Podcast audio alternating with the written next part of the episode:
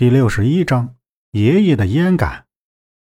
面前的鬼面毒蝎越来越多，整个地窖里的酒气也越来越大。头顶上的长明灯不停的闪烁。周震躲在杨木身后，恐慌不已。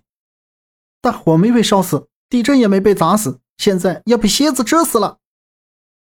你还行不行啊？之前打架没见过你这么怂。人在最危险的时候要保持冷静。不然自己都慌了，谁来救自己出去？杨木此刻已经平复下来，十分的镇定，一边说着，一边环视着周围。周震，你站着别动，我去引开他们，到前面去看看。说着，杨木从包里取出一件厚外套，将包和烟杆塞在周震怀里。哎哎，杨木，小心啊！不是，你就放心我一个人留在这儿。周震瞪着眼睛，冲着已经挥起衣服的杨木说道：“杨木紧握手中衣服，对着前面左右一甩，不少蝎子被赶了下来，立刻就露出了一块空地来。杨木尽量走在那些蝎子少的地方，站在中间看着四周，片刻就窜到了那堆大圆筒旁。这是地窖存放东西的地方。”这么大的圆筒是不可能从上面铁窗运进来的，出口肯定有，但在什么地方呢？杨木眼眸凝聚，再次注视着整个空间。之前从夏叔那里看过不少书，有关风水，有关地质和古玩。话说，现在人们大多对风水无所谓，相比于年代非常久远的古代人是非常在乎的。更何况这么大的酒窖。在萧县这个地方是没有人能挖出这么深、这么大的。虽然不知道是哪个朝代，但开口都差不多。上巷口对东不对西，下巷口开南不开北，东北与西南不可开。若正位在东，那门口就是在南面。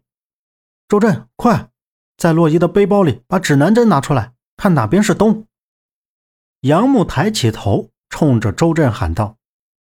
那边，周震掏出指南针，片刻指着自己右侧上方的铁窗回道：“他娘的，杨木怎么样啊？找到没有？”周震用脚踢着爬上铁架床的鬼面蝎。杨木再次甩起手里的衣服，快步走到旁边的洞壁，左右摸索着：“这边，快过来，周震！”杨木，我快让蝎子吃了，救救我！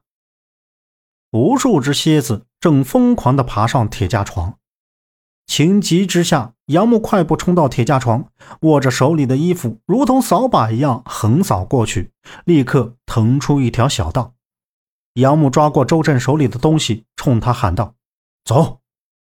周震迈开大步，跟在杨木后面，第一脚就踩到了一只大的鬼面蝎，发出咯吱一声，使得他浑身不舒服。眼看杨木已经到了对面的空地，周震也快步跟了上去。杨木将两节烟杆别在背包里，让周震与自己一起推身前的洞壁。砰砰砰，手前的石壁发出响动，动了。砰，石门被推开。就在这时，身后的鬼面蝎已经聚集成群，向他们这边奔来。已经有几只爬上杨木的背包。杨木眼睛一瞟，捡起脚下的衣服挥向包上，无数蝎子围着杨木。难道是烟杆儿？杨木没再多想，先是一把将周震推出石门外，然后冲向最近的那一排圆筒上，取下一盏灯，将一个倾斜的圆筒推倒在地，里面的酒水滚滚流出。随后返回到石门处，将下属的打火机取了出来，打在灯芯上。抛向那些浸泡在酒水里的蝎子，瞬间，噗的一下，火焰烧了起来。仍有不断的蝎子爬向石门处，这些蝎子不能放出来，不然后果不堪设想。二人用力将石门推了回去，踉跄的向黑暗处跑去。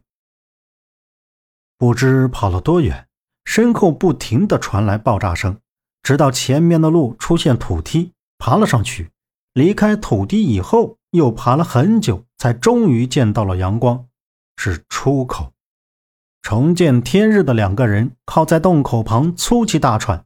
杨木望着参天大树，散落的晨阳，呼吸着新鲜的空气，听着林子里叽叽喳喳的鸟声，抬起右手，一只焦的蝎子荡在眼前。鬼面毒蝎，为什么追着？呃，杨木，你恶不恶心？还带出来一只？周震睁开眼，噗的一下坐了起来，喝道：“什么鬼面毒蝎？不就是只蝎子吗？赶紧扔了吧！”此刻，他没趣的瞪了杨木一眼。错，它不仅仅长得像骷髅蝎子，而且尾巴的毒液侵入人体会使人产生幻觉。哈哈哈，书上说的挺有意思，要不你试试？杨木捏着蝎子尾巴在周震脸前晃荡着。别了吧，看着就吓人，躲还来不及呢。周震推开杨木的胳膊。